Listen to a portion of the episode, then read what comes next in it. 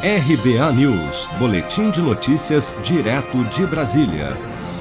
O segundo e último dia de provas digitais do Enem registrou o índice de 71,3% de abstenção. De acordo com o balanço do INEP, dos mais de 90 mil inscritos, compareceram aos locais de prova 26.709 candidatos.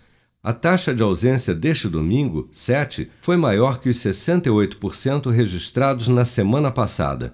Mas apesar da alta abstenção, o presidente do INEP, Alexandre Lopes, comemorou. Tanto no impresso quanto no digital, é normal que no segundo dia menos pessoas façam a prova do que em relação ao primeiro dia. Então, a gente trabalhava com esse número também de ausências. Estavam preparados, para receber os participantes e fazer a prova, 93 mil é, computadores, é, 4 mil locais de prova, então toda a mobilização envolvida com fiscais, técnicos de, informa de informática, enfim, nós oferecemos toda essa estrutura para que 93 mil pudessem fazer a prova. E vamos ampliar esses números para os próximos anos.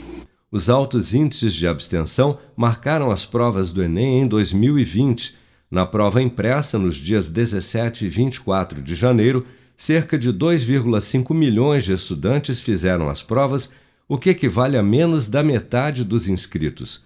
O INEP informa que os candidatos que enfrentaram dificuldades na realização das provas digitais no primeiro dia do Enem Digital poderão pedir a reaplicação do exame nos dias 23 e 24 de fevereiro.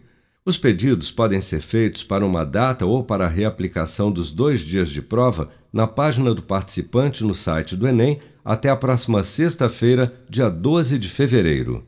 Você está preparado para imprevistos? Em momentos de incerteza como o que estamos passando, contar com uma reserva financeira faz toda a diferença. Se puder, comece aos pouquinhos a fazer uma poupança. Você ganha tranquilidade, segurança e cuida do seu futuro. Procure a agência do Sicredi mais próxima de você e saiba mais. Sicredi, gente que coopera cresce.